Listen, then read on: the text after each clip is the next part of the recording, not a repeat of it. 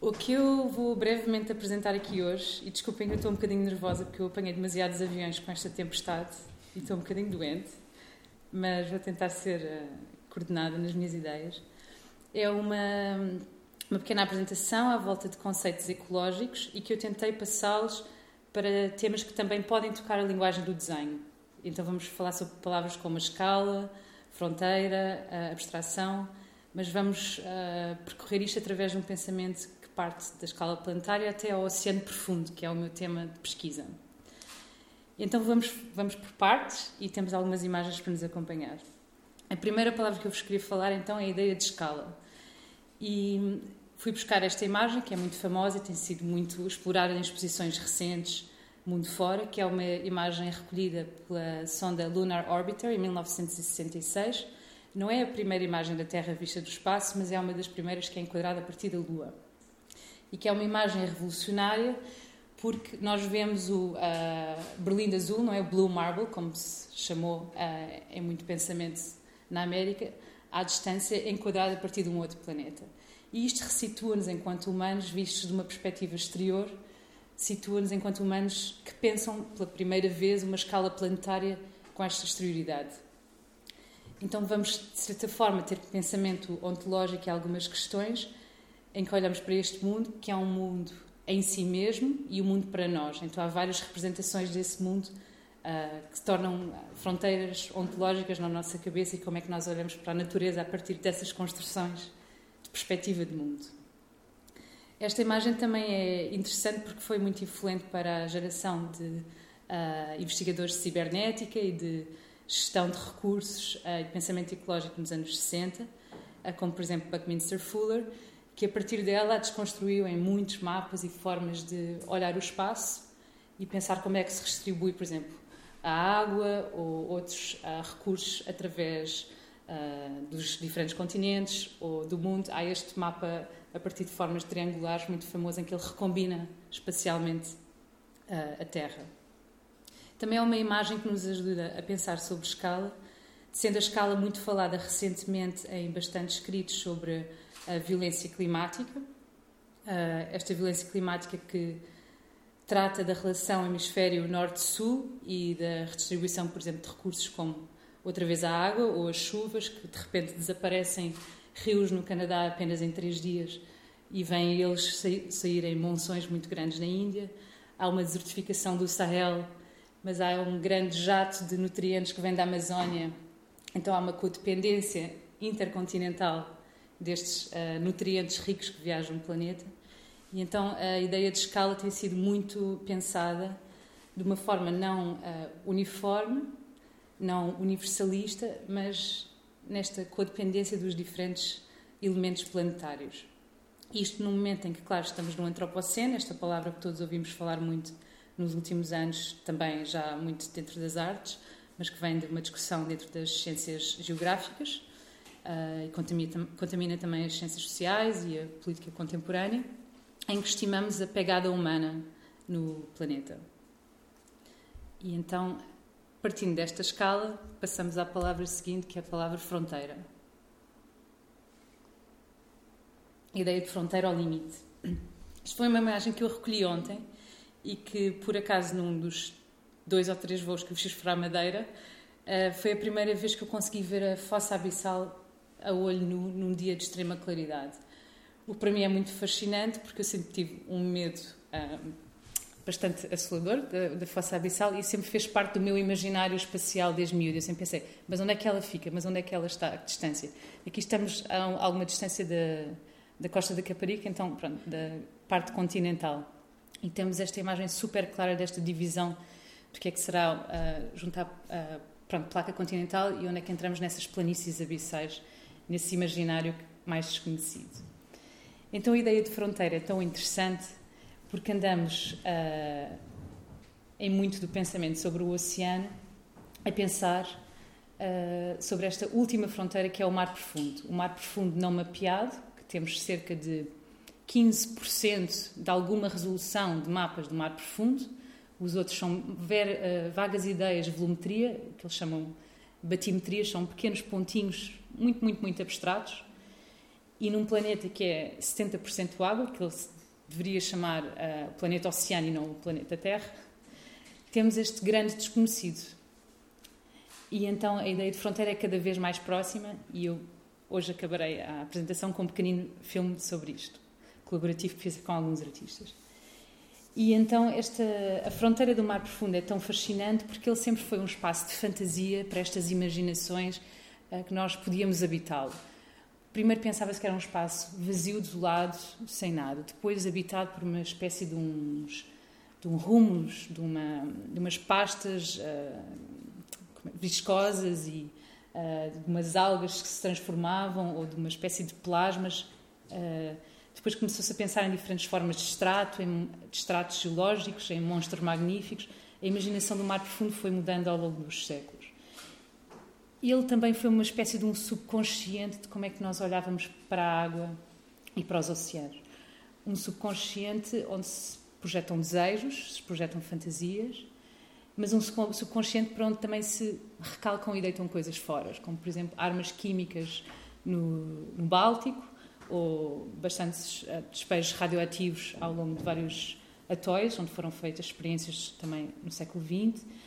Um espaço que é ele militarizado, é um espaço de escuta, é um subconsciente que ele está unido, uh, eletrificado e unido a nível de sinais que se vão ouvindo. Havia uma série de, um, de altifalantes e diferentes formas de hidrofones uh, estendidos no Atlântico Norte, postos pela América, que agora são utilizados para uh, mapeamento da migração das baleias.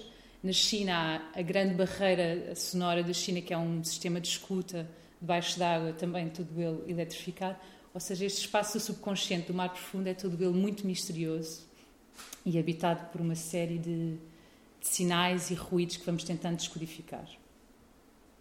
Este também é um espaço onde projetamos atualmente os desejos de procurar novos recursos materiais, novos recursos uh, minerais e metais, numa época em que falamos cada vez mais da economia azul. Uh, e é algo que vai povoar todos os nossos telejornais nos próximos anos já está a sair em bastantes jornais, já está em bastantes conferências, já está nas agendas governamentais, mas esta toda a ideia da viragem para o mar, esta última fronteira de recursos a explorar, está cada vez a ser mais expandida. Então este uh, Wild Wild West do mar profundo vai ser de certa forma desbravado como se fosse uma nova corrida ao ouro. Hoje eu queria vos vir falar, o próximo tema é contaminação e extração. E uma das paisagens geomorfológicas que eu vos queria vir falar são os campos hidrotermais. São estes maravilhosos vulcões submarinos uh, que são formados ao longo de muitos milhões de anos e estão espalhados por todos os oceanos, essencialmente junto a falhas tectónicas. Temos muitos deles ao largo dos Açores e hum, são vulcões submarinos bastante ricos, que estão a grande profundidade e onde estas nuvens de fumo negro, eles foram descobertos em 1977 ao largo de Galápagos um, e fotografados em 79 uh, pela National Geographic. Estas nuvens são chamadas as black smokes, vão deitando minério e metais que se vão acumulando e sedimentando nas suas uh, extremidades. São sítios muito especiais, pois, estando a grande profundidade, uh, são ambientes que chegam a cerca de 350, 400 graus e onde não há luz. Ou seja, as espécies que moram à volta deles são espécies bastante ricas e que vivem não de luz solar, mas de uma síntese química. Vivem de uma proximidade com o seu habitat e de uma troca fluida das suas propriedades, dos seus genes, das bactérias. Elas, esta redescoberta das espécies à volta dos campos hidrotermais fez com que nós fôssemos olhar de uma forma nova para a genética no mar profundo e pensássemos numa evolução não a partir de uma árvore da vida, mas a partir de uma troca horizontal na mesma geração de, de genes. Por exemplo, um, aqueles camarões com uma espécie de raios infravermelhos que conseguem viver nestes 350 graus, alimentam-se de bactérias e uh, outros espécimens na, na zona e isso vai mudando a sua composição. Temos também estas grandes uh, minhocas tubulares, ainda não há um nome assim bem biológico e científico, são a Giant Tube Worms, que têm cerca de 1,40m e oscilam de uma forma muito bela. E o caranguejo albino, ou muito famoso uh, polvo, o dumbo, que é bastante pequenino e está por toda a internet. E então, estes são alguns dos seres fantásticos que moram à, à volta destas geomorfologias, pensando que cada um destes vulcões tem também espécies endémicas que apenas habitam neles. Uh, ou seja, cada um tem uma particularidade. Nos Açores, por exemplo, há um mexilhão dourado que apenas habita em alguns campos hidrotermais naquela zona. Então, estas fronteiras dos campos hidrotermais, apenas descobertas nos anos 70, começam agora a ser vistas como um espaço de exploração mineira. Que ainda está ele a ser planeado, já é discutido desde os anos 60, 70, desde a altura da Guerra Fria. Diziam que procuravam submarinos, mas andavam à procura de recursos minerais já. E há tecnologias a serem desenvolvidas ainda não aplicadas. Temos os Açores, que estão entre três placas continentais. Alguns uh, pontos vermelhos naquele mapa serão estes campos hidrotermais.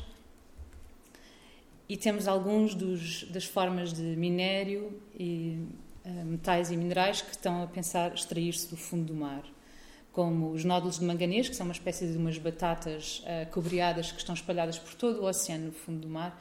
Demoram milhões de anos a ser feitos, porque são, pronto, vários materiais que se vão acumulando e sedimentando. E todos eles também podem ter espécies endémicas à volta.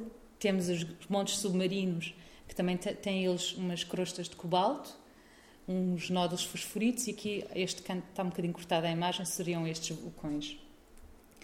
E então, destas várias espécies geomorfológicas do fundo do mar, pensam-se extrair uh, alguns materiais como o cobre, o zinco, o ouro, uh, níquel, uh, mas também alguns chamados os minerais raros, não tão raros assim, eles existem em algumas minas nos Estados Unidos, mas uh, o nível de processamento está centralizado na China, então há um grande controle de como é que esses minerais são distribuídos.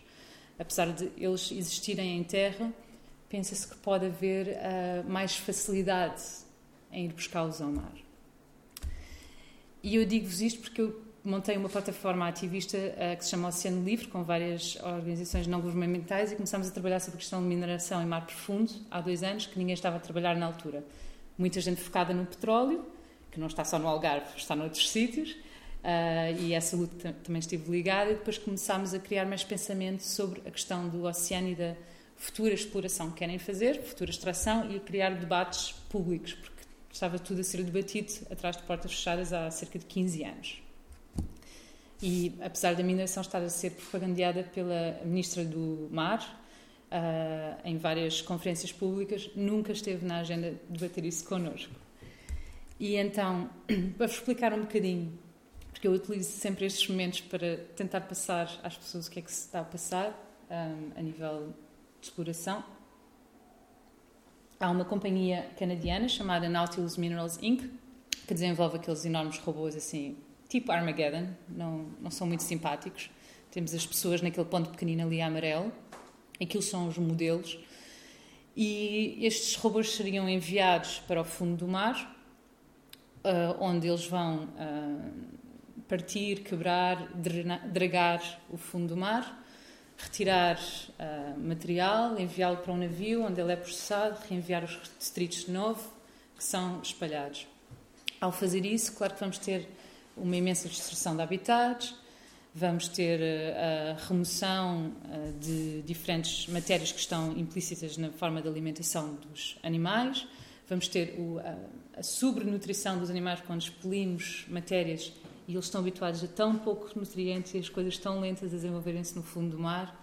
Temos também a industrialização excessiva que isso causa muito ruído, que vai uh, corromper com a comunicação das baleias e dos cetáceos, mas não apenas, porque sabemos que eles utilizam a ecolocalização, dependem uh, do som para se encontrarem, para navegar, para encontrar comida, para migrarem. No caso dos Açores em específico, isso vai mudar grandemente a migração dos cetáceos na, na zona. E também temos a questão da luz excessiva num, num ambiente uh, pelágico que não está habituado a essa exposição. Então, o que eu vos posso dizer é que não há concessões ativas, mas desde 2008 que estão a ser negociados um, cerca de sete espaços onde esta companhia canadiana, num conglomerado com várias indústrias mineiras e Academia Portuguesa estão interessados em explorar. Aí temos os geólogos muito interessados em ir ao fundo do mar, que nunca têm recursos, extrair informação, mas com uh, funding e dinheiro das empresas mineiras. Então temos ali logo um problema de uh, exploração, remoção, destruição de habitat, estudos ambientais feitos e financiados pela própria indústria. Isto tudo sem ser discutido connosco. Então há uma grande. Uh, há uma mina de ouro a entrar na Academia Portuguesa e há um grande conflito sobre o que é que se faz ou não. Isto ainda está num nível hipotético, a questão da mineração, simplesmente porque os tubos de sucção, que podem ir de 1.600 metros a 5.000 metros, hipoteticamente, envolve muita pressão e isso é mais delicado e essa parte ainda está a ser desenvolvida. Mas sabemos que há a indústria chinesa e japonesa que já está a fazer testes uh, nessa zona do globo e também na Papua Nova Guiné, ou seja, de certa forma as coisas estão a avançar e ainda há um, um olho em cima dos Açores. Isto porque a extração no mar acontece eventualmente não só em águas territoriais, e pensem que nós estamos a aumentar a nossa plataforma continental para também ter mais soberania sobre recursos, mas também águas internacionais, uh, o que é legislado por outro, outro corpo uh, de lei. Hum. Pronto, é um mapa com algumas distribuição de, só dos campos hidrotermais, mas depois há outras formas que se querem extrair. Ah, eu queria dizer uh, antes sobre as águas nacionais e internacionais, que, por exemplo, fora das nossas águas nacionais já há um pedido de concessão da Polónia, mesmo ao lado de uma área protegida, mas fica pronto, na fronteira. Mas isso é pedido ao órgão que é o International Seabed Authority, que regula as águas internacionais, que está a fazer a legislação que depois o nosso governo quer copiar para uh, aplicar. Esse órgão que é das Nações Unidas, mas que apesar de fazer a legislação é o mesmo que dá as concessões, que recebe dinheiro por dar as concessões e que vai ter uma companhia chamada The Enterprise que vai comerciar minério extraído, ou seja, pronto, tudo muito uh, complícito e muito complicado. Mas dando um salto, a próxima questão, ah, uh, ainda sobre a exploração mineral. Segundo vários estudos da Universidade de Sydney, nós não precisamos de minerar para fazer uma transição para as renováveis. E aí é que se falava tanto numa escassez de minerais e de como era necessário ir ao fundo do mar para fazer essa transição devido aos carros híbridos, aos carros elétricos, às eólicas, etc. Mas já há estudos que nos falam sobre a reciclagem de, de materiais em terra, sobre as minas que existem, sobre o que podemos utilizar. Por isso, há mitos falsos que têm que ser desfeitos e há um imaginário mineral e uh, material que tem que ser construído para conseguirmos avançar.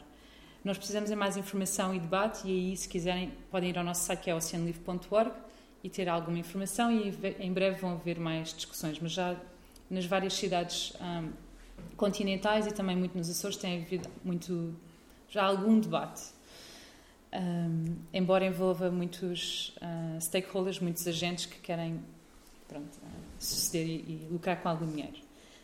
Mas dando um passo na apresentação, a próxima palavra que eu vos queria falar é abstração.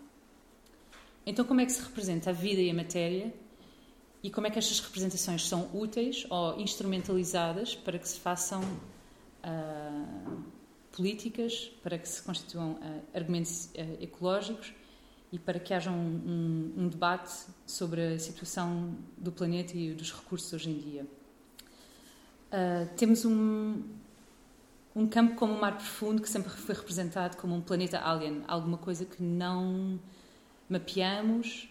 Sabemos que temos muito mais informação sobre a Lua, sobre Marte, do que em detalhe sobre o fundo do mar como é que nós conseguimos então constituir argumentos sobre perda ecológica, perda ecosistémica, num sítio que não vemos, onde não chegamos, que não nos toca, que não sabemos representar? Hum, aí eu creio que é muito importante trazer linguagens de vários campos e criar um problema sobre, ou uma discussão sobre formas de representação, sobre uh, como é que elas têm que ser utilizadas publicamente e como é que algumas das sensibilidades artísticas ou de teóricos ou da cultura visual podem influenciar como é que se pensam estes uh, espaços do desconhecido, estes espaços de fronteira. Também porque sabemos que uh, este espaço de representação do fundo do mar é também ele mapeado um imaginário industrial. Um imaginário industrial que se alimenta de modelos 3D, imagens científicas ou pseudocientíficas, uh, desenhadas muitas vezes por coders ou agentes que estão por trás da parte mais digital, conversões de dados, quem é que diz como é que esses dados são convertidos, como é que estas imagens são geradas. O que é que são estes modelos que nós fazemos e que usamos como um argumento positivista, uma coisa determinada que nós acreditamos enquanto facto. Por exemplo, isto é uma das imagens de, de uma das companhias que corre, para nos mostrar o seu robô e a sua tecnologia, onde vemos um fundo do mar uh, sem espécies, absolutamente vazio, nem se sentem quase correntes, temos assim uma espécie de uma homogeneização de como é que seria este, este milieu, não é? Este habitat.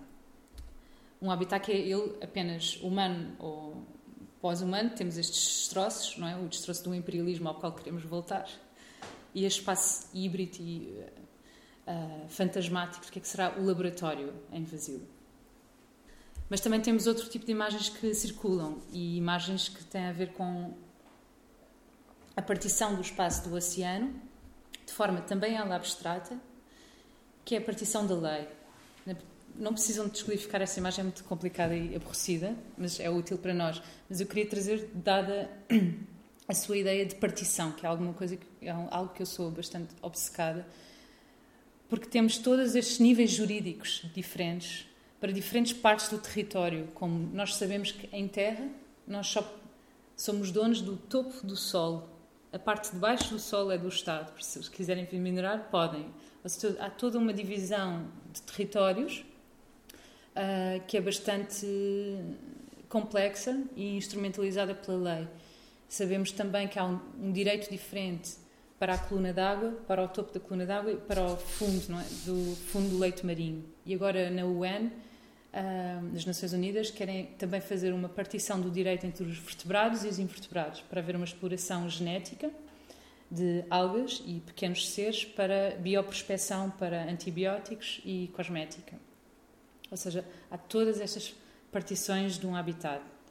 E esta ideia de abstração e objetificação está muito envolvida. O próximo conceito que eu vos queria trazer a ideia de literacia do mar. A ideia de literacia do mar, que é uma palavra que também está a correr muito uh, ultimamente uh, nos programas governamentais e nos jornais, que é esta ideia de como é que se aprende uh, o mar, como é que se aprende a viver com o mar, que é que nós, como é que podemos, produzimos conhecimento e imagens sobre o mar. Então, como é que produzimos estas imagens do fundo do mar? Quem é que o desvenda? Com que meios? e quem é que define como é que elas devem ser geradas. Pensem, por exemplo, na ideia de resolução, pixels, não é? da própria materialidade da imagem. Que ferramentas é que definem essa resolução e como é que essa resolução é instrumentalizada? Nós sabemos, por exemplo, que no Google Maps, diferentes partes do mundo que vemos têm diferentes resoluções a nível de pixel e que isso é instrumentalizado não só pela Google, mas pelos diferentes uh, Estados-nação que decidem por exemplo, este subúrbio eu não quero fotografar tão bem. Uh, ou esta estrada é militar, vamos apagá-la. No fundo do mar, neste faroeste não mapeado, há também muita resolução por ser debatida. Ou seja, isso é feito pelos cientistas, pelos governos. Teremos nós algum impacto em pensar como serão feitos esses imaginários do fundo do mar? Uh, serão eles só científicos? Ou o que é que os artistas também podem trazer? Há muitas pessoas a trabalharem sobre o oceano hoje em dia, não tantas sobre o fundo do mar, mas há uma grande uh, geração de artistas a trabalhar sobre, sobre os oceanos e questões, não só colonialismo, mas um, questões genéticas, mais perfumáticas. Há, há imensas fundações a trabalhar sobre esta viragem. Mas também pensando nestas imagens, pensar como é que elas circulam não é? Ah, eu tive numa conferência recente que se chamava A New Era for Blue Enlightenment, uma nova era do iluminismo azul, que era uma conferência entre vários parceiros científicos e Estados-nações em que eles falavam era sobre o oceano e era sobre dados. Toda a conferência era só data sharing. Onde é que eles são feitos, como é que eles são partilhados, onde é que eles são armazenados, como é que eles passam de um país para o outro. Então toda esta ideia de água é data, água são dados, como é que eles circulam e como é que eles eventualmente se tornam imagens que se tornam formas de política, de crença científica, formas de propaganda, formas de distração. Como é que estas imagens podem ou não representar formas imperialistas de olhar para o mundo, é? dominantes? Esta imagem, por exemplo, como algumas que vamos ver a seguir, é uma imagem feita a partir de sísmica de reflexão. E isto é, temos um barco com uma série de altifalantes que enviam um sinal bastante alto, de uma frequência específica, e esse sinal bate e volta. E cria esta imagem, a partir de tocar no sol, vai criando esta visualização. E estas imagens de sísmica reflexão são utilizadas para saber qual é a matéria que está debaixo da crosta terrestre. O som vai até 30 km debaixo da crosta e vai nos dar esta sensação de, ok, será um tipo de subsolo, haverá petróleo, haverão bolhas de gás, vale a pena explorar ou não. Mas pensem que se uma frequência sonora vai até 30 km debaixo da Terra, o que é que não fará toda a matéria que ela percorre? Isto sabendo que o som viaja quatro vezes mais rápido na água do que no ar. E então, como se traduz a matéria em imagens? Quando esta habita um espaço fluido e dinâmico. Esta é outra imagem de sísmica de reflexão quando se pensa em fazer prospecção em petróleo, é um, alguns dos efeitos acho que são bastante fascinantes e robóticas. Então eu queria acabar com algumas perguntas rápidas e depois mostrar-vos um, um filme muito curtinho. E gostava de perguntar: então, se contássemos a história deste espaço sob o ponto de vista de outra espécie, como é que ela seria? e numa escala micro, microbiana, se conseguíssemos falar desta escala microbiana, ou através do tempo profundo, que tipo de imagens é que iriam refletir este espaço? Como desenharíamos o limite do nosso habitat e o alcance dos nossos gestos, além da nossa geração ou do nosso corpo, pensando numa escala? Haveriam barreiras tão fixas entre todos? Conceitos como escala, fronteira, limite, abstração ampliam o alcance do nosso pensamento ah, ecológico, desculpem, ajudam à compreensão de uma forma de vida contígua e anti-extrativista, estas imaginações de espaço de corpos potencial, lutando contra a vivência do mundo num regime de partição. Eu comecei a tentar reformular esta conversa hoje porque eu sabia que havia um workshop de desenho antes e que estavam a explorar métodos espaciais e introspectivos de relação com a forma.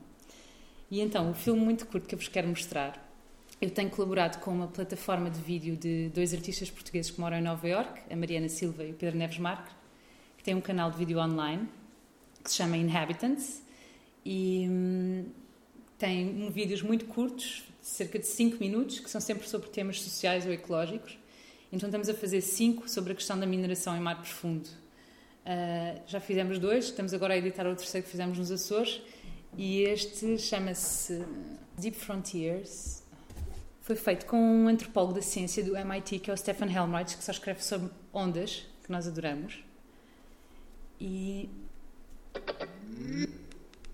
Em inglês, desculpem, não está traduzido, mas acho que dá para perceber.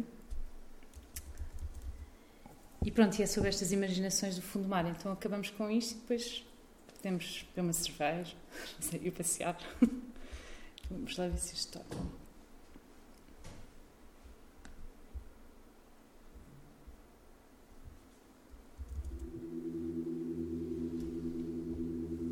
When did the deep sea become a frontier?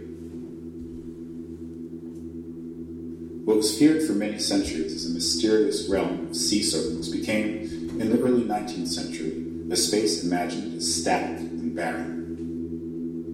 Empty of currents, empty of temperature changes, empty of nutrient exchanges, empty of life.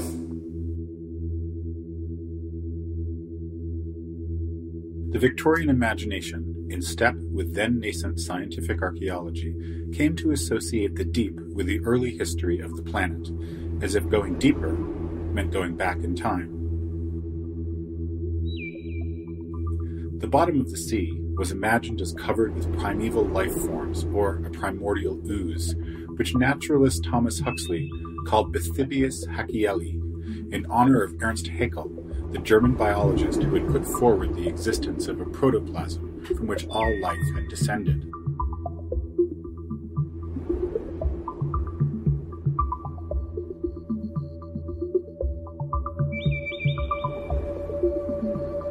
The first oceanographic expedition on the HMS Challenger, however, was later to prove that Huxley's Bathybius was simply an artifact of storing deep sea mud samples in bottles filled with alcohol, and the goo vanished as an object of study. Starting with the laying of undersea telegraph cables from the late 19th century on, marine science found the recesses of the deep to be full of creatures anemones, squat lobsters, sea cucumbers, and much else, living in environments as diverse as anything terrestrial. Cold War anti submarine warfare research disclosed layers of sea life migrating between depths and picked up underwater rumblings that turned out to be volcanic eruptions and seaquakes, often epicentered at mid ocean ridges where seafloor spreading originates.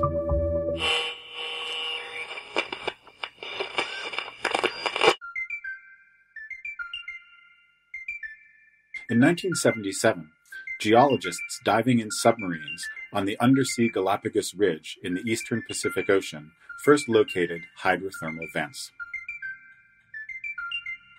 Seawater was seeping into the mid ocean ridge, heating to great temperatures and reacting with magma, exiting vents as plumes of black smoke. Two years later, biologists found a group of organisms adapted to life in the vicinity of such mineral plumes. They found microbes that metabolized using not photosynthesis but chemosynthesis, the production of organic materials using energy from chemicals, poisonous to most other organisms.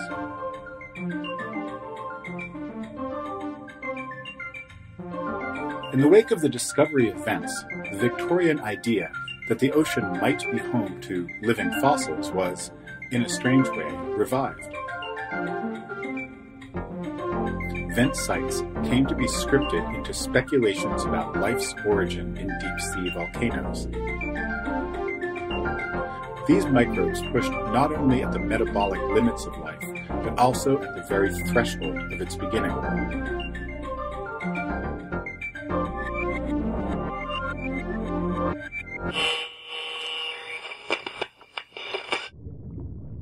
Some scientists and conservationists have cast the seafloor as the last unexplored wilderness.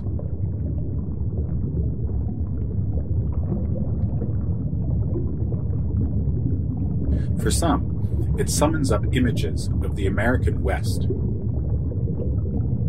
The challenge of establishing marine protected areas in the high seas is, in many ways, indebted to this frontier narrative.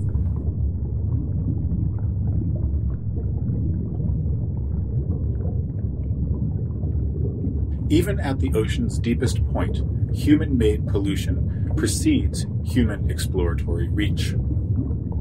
The number of pollutants banned in the 1970s can be found in high concentrations deep in the Mariana Trench.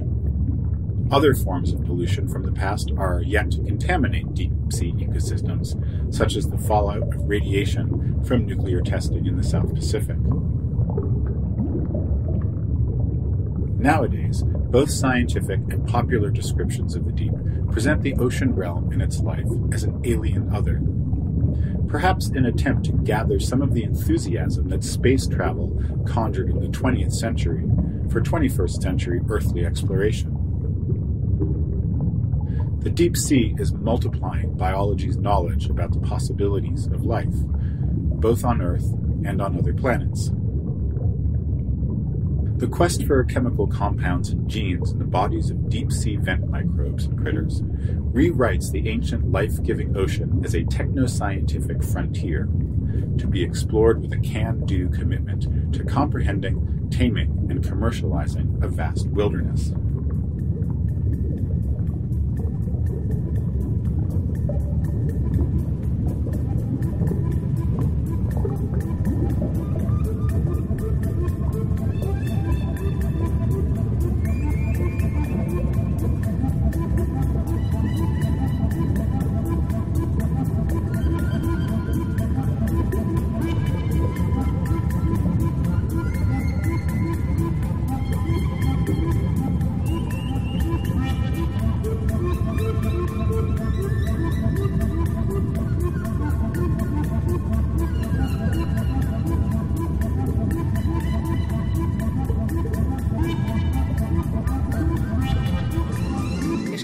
Dizer que, pronto, os Inhabitants, este Online Channel for Exploratory Video Reporting, não é um projeto artístico, se quiser. Isto nunca circula em galerias, nunca é projetado, isto é para ser visto nos nossos telefones ou desktops.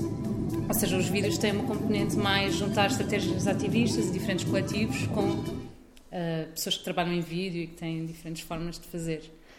Daí a resolução e o tipo de script e a linguagem ser assim mais comunicação mais pop. E é isso, não sei se têm questões. Está muito escuro agora. Várias vezes uh, referiu, uh, de certa forma, implicitamente cabe aos artistas, também cabe aos artistas, hum. uh, fazerem das, dos seus trabalhos como se fossem bandeiras de, de, de defesa para. Uhum. Quer dizer, que papel é que os artistas podem ter para que se pare com esta destruição? Parece o Golias e o. Como é que é o. Parece que somos tão pequenos contra uma coisa tão, tão engendrada e tão manipulada. Como é que os artistas. Que papel é que nos cabe? E será que não vamos deixar de fazer só porque pensamos que somos poucos ou que somos pequenos ou que a nossa voz não se vai fazer ouvir? Uhum. Mas fiquei, fiquei a pensar o que é que eu posso fazer? Uh, eu acho que todas as ferramentas são úteis uh, e os artistas em particular trabalham nos universos do sensível, que são universos muito importantes de passar para depois chegarmos a entendimentos comuns e a percepções de mundo. Somos bons mensageiros uh, e bons acupuntores. Conseguimos ir ao ponto, às vezes, antes de muitas coisas lá chegarem. Por isso, eu acredito no poder de, do porta-voz do sensível. Mas também, a nível de técnica, às vezes também eu pensava mas eu não sei fazer nada, não sei editar vídeo, nem tenho skills designer, não sei ler. Pronto. O que é que uma pessoa pode fazer? Mas, por exemplo, tenho umas amigas que são artistas e designers na Coreia do Sul uh, que processaram o Estado coreano porque eles estavam a drenar quatro grandes rios, construíram 22 barragens em cerca de 5 anos e houve uma destruição enorme dos habitats. E o que elas fizeram muito simplesmente e decidiram ir elas a tribunal sem advogados para o que elas queriam dizer ficar mesmo uh, inscrito, utilizaram a sua técnica do desenho científico para desenhar toda a biosfera que ia desaparecer e fizeram um documento enorme que foi utilizado como prova jurídica de perda de biodiversidade. Ou seja, eu acho que todos nós temos uh, lápis para afiar, como diz o Nuno Faria. todos nós temos truques. Uh, nem todos nós temos que levar um Estado a tribunal, mas podemos decidir na escala micro ou macro onde é que queremos atuar, se é no nosso bairro, na nossa comunidade, na nossa horta, ou no, na nossa forma de consumo, ou de. Uh, como é que se diz? Já não me lembro agora. Pronto, no nosso composto, não é? todos nós decidimos como é que a nossa passagem se relaciona com. Ou seja, eu acho que mas este tipo de informação circula em, em, em meios, digamos, especializados ou, ou, ou, ou, em pessoas, como tu, eh, com uma consciência eh, profunda do desastre. Eh, do desastre. Eu não sinto isto ainda como. Quer dizer, fala-se do, dos oceanos, há uma grande digamos, uh, propaganda, quando se diz, por exemplo, que o facto do Polo Norte estar a derreter abre-se novas vias marítimas, isso é útil porque uhum. é a velocidade, é o comércio, é, é, esta riqueza que é um desastre, uhum. tem essa consciência absoluta. Mas agora sinto que está um bocadinho arredado, por exemplo, do discurso, dos discursos dos políticos, do, não se vê mesmo os partidos mais, uh, mais uh, com preocupações uh, mais sociais, no, no, bom sentido que isso, que isso acarreta, não é? Normalmente partidos minoritários, ou mesmo a esquerda, não é? trazer isto para, para, para, o debate público. Não sei se é uma, se é uma prestação minha ou se, ou se, ou se isso está realmente no, no debate. Quer dizer, hum. por exemplo, em relação à exploração do petróleo à frente do Algarve, percebi, uh, pelas redes sociais, houve uma campanha muito intensa uhum. contra, uh, contra a, a, a, a, exploração petrolífera. Não sei os resultados, devo confessar, não sei se, se conseguiram travar, se, se, foi só um adiamento ou se saiu outra vez da agenda das notícias, que a gente sabe que são sobrepostas e levam-nos ao atordoamento e ao esquecimento. Hum, o que eu sinto é que realmente que já há determinado tipo de fronteiras, já que estamos a falar de fronteiras, onde a maioria das pessoas estão completamente aliadas dela. Hum, não sei qual a percepção que tens disso. Um, aliada, de fronteiras, aliadas, tipo, quais fronteiras? Tipo estas, hum. tipo, Sim. Tipo, uh, esta agora, esta corrida é para este uh, oeste, hum. que é, que é a riqueza que se espera da, hum. da exploração. Uh, é porque, hum. quer dizer, torna-se um pouco. traz que perceber todas essas corridas para, para a riqueza uh, a pobreza que causaram, não é? A destruição. Uh, por exemplo, pensando na, nessas, na corrida ao ouro ou, hum. ou, na conquista do oeste selvagem, não é? O que significou em termos de perca humana. E agora, parece-me que, que, as coisas repetem-se, não é? Com, e com uma certa impunidade não sei qual é a prestação. Eu, nesse caso, sou muito, um bocado pessimista, não tenho nada que ser pessimista ou otimista. Não é? uhum. São estados de alma. Mas tu, como uh, estás ligado a um grupo de pessoas uhum. com informação e que refletem e trabalham, uh, qual é a prestação que vocês têm sobre poder atenuar, travar? Eu acho que alguns passos foram conseguidos. Um a questão do petróleo, que não é só no Algarve, era em todo Portugal continental, mas que sempre teve o slogan errado. Um, Conseguiram-se cancelar muitas concessões, outras foram adiadas. Sabemos que temos um governo extrativista que quer extrair, tanto o Costa, como o Ministro do Mar, como o Ministro do Ambiente e a Agência Portuguesa do Ambiente são extrativistas e querem capitalizar tudo, o que é uma dor de alma, não é? É o pior Ministro do Ambiente que podíamos ter. Um, mas, mediante isto tudo, uh, acho que em momentos de pressão há momentos de insurgência. E o que foi feito a nível de, de colaboração entre municípios e autarquias no Algarve foi bastante louvável. Uh, em que tínhamos vozes públicas muito fortes e a defender não só a zona protegida Ria Formosa, mas outras áreas um, a falar com um pensamento também mais global e criou-se uma consciência ao nível de cinco anos de luta em que estamos mais rijos, ou seja, quando as coisas apertam, há que fazer frente. Há um motivo em que esta geração dos anos 70 é tão importante dos poetas experimentais e no pós-25 de Abril, em que a, a sua insurgência e a luta de Ferrel, nós não temos energia nuclear. Nós somos um dos poucos países europeus que não têm energia nuclear. E isso é incrível. Ou seja, eu ainda sou uma pessimista otimista, porque assolada por pensar numa escala planetária e ver o caos que está, não é? E olhando para artigos sobre caos climático todos os dias, ao mesmo tempo eu tenho que agarrar eh, a escala da micropolítica para me motivar a crescer as minhas plantas e a, e a nutrir as pessoas que encontro. Uh, e não sei, mesmo com a questão, por exemplo, do Trump estar a apagar os dados climáticos e a agência de clima, e, e é uma loucura o que está a passar nos Estados Unidos e ele estar a, a desconstituir áreas reservadas para mineração e toda a pressão indígena que tem feito. Nunca o ativismo foi tão forte nas últimas décadas nos Estados Unidos e as pessoas se juntaram tanto. E eu acho que isso pode trazer eh, uma catapulta daqui a algumas décadas ter algum efeito.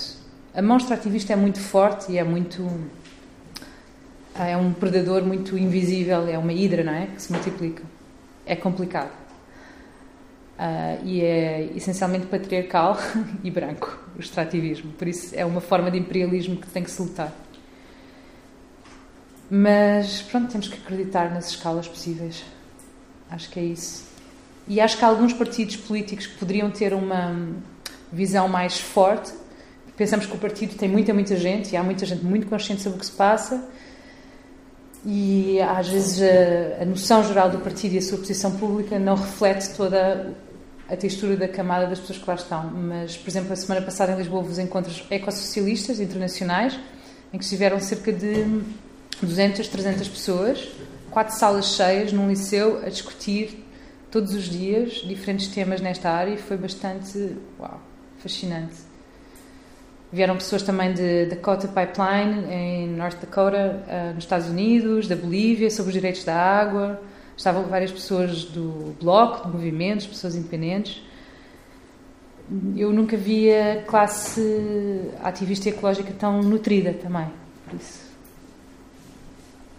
Sim, um, ainda no seguimento que o Maurício disse, de, eu, eu, também sinto, eu sinto que realmente há uma, há uma força muito maior. Sentiu-se imenso com o, com o petróleo no Algarve e com a quantidade de pessoas que se uniram de, de lugares diferentes e de associações diferentes. Eu lembro de uma, uma reunião na, na Praia das Maçãs, hum. onde estavam 5, 6, 7 ou 8 associações diferentes e de zonas de. E, um, e, e, senti ao ver esta tua investigação, e eu também acho que isso é mais um sinal, acho, acho que está cada vez realmente mais forte a consciência, e principalmente das pessoas mais novas, é, uhum. quer dizer, é verdade. E, tanto em relação à, consciência ecológica como, como, em relação a esta, o absurdo que é a política como nós a conhecemos ainda e como ela, como ela se apresenta. É? E, e, e ao ver isto, o que eu sinto é que tu, tu estás a chamar realmente atenção antes, quase antes do tempo, não é? Antes da, da realização desta exploração, é como se, isso, eu também acho que isso é um reflexo então desta, desta luta de muitas pessoas e desta ligação também que existe cada vez mais forte entre pessoas, das novas gerações, para prevenir que isto venha a acontecer. Porque nós não tivemos sequer palavra com a relação do petróleo em relação aos furos, aos furos petrolíferos. Foi uma coisa que foi dado adquirido e já estava e, hum. já, já havia petróleo dentro dos carros e ninguém. Agora, isto pode ser impedido e quanto, quanto mais depressa, melhor. Quanto mais uhum. depressa a consciência começar a nascer assim, em, em, em zonas, em, que seja num telemóvel, num, num vídeo que aparece durante 3 minutos, ou que seja, isto multiplica-se. Isto para mim é em parte surpresa, realmente. É, uhum. como tu, quando falaste ontem ali embaixo, eu, eu perguntei, mas é o petróleo? Quer dizer, é uma coisa, realmente há uma ignorância enorme nossa, minha também, deste, deste fenómeno. Depois há outro lugar na relação com a arte que tu falaste que eu acho que, eu acho que é muito interessante, que é a representação, realmente, as representações que nós temos, técnicas e tecnológicas, de computadores e de robôs, eh, as imagens do fundo do mar, para já, atrozes, esta, esta, retirado toda a vida, toda a uhum. fauna daquele lugar, existia o par, novo uh, e, lá embaixo existia o barco naufragado e existia o explorador, o robô explorador. Bem, se formos mesmo a ver, é a mesma coisa. É, pronto, são aquelas imagens também de, de, venda de produtos, por hum. exemplo, de produtos uh, tóxicos ou de produtos que nós vemos na, no, no, design industrial, que é, que é atroz, não é? Que é uma coisa que se liga realmente.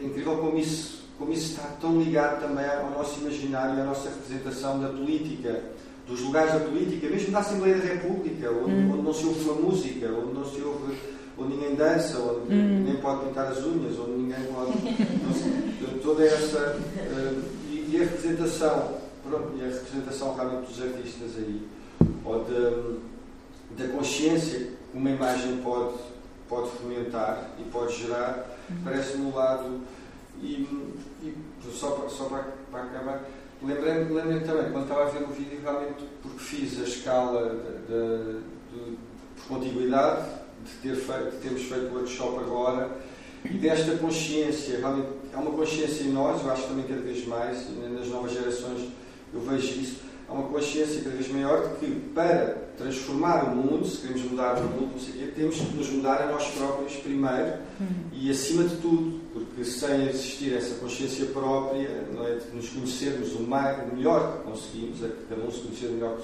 conseguir. Não, uh, o, esse movimento, é disseste há pouco, utilizaste uma expressão de, de contra, esse contra-movimento será então muito mais efetivo, hum. muito mais poderoso quanto, quanto vier, do, vier do interior que, que está em si resolvido e que por isso, por estar resolvido, tem essa compaixão para todo o ambiente, para, toda, para todos os seres, para o oceano, seja o oceano, seja um cão, seja um gato, seja. Hum, mas eu fiquei, para mim foi uma grande surpresa e realmente isto, e sinto que é uma, que é alguma coisa que está, que é, que é de agora mesmo, que é uma coisa de agora, é, não é uma coisa que está fora nem para a frente, não.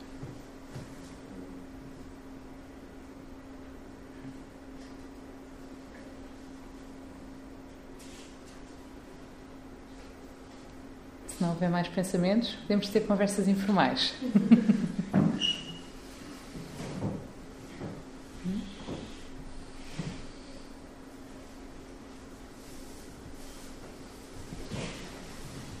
Pronto, obrigada por virem. obrigada por partilharem. Obrigado,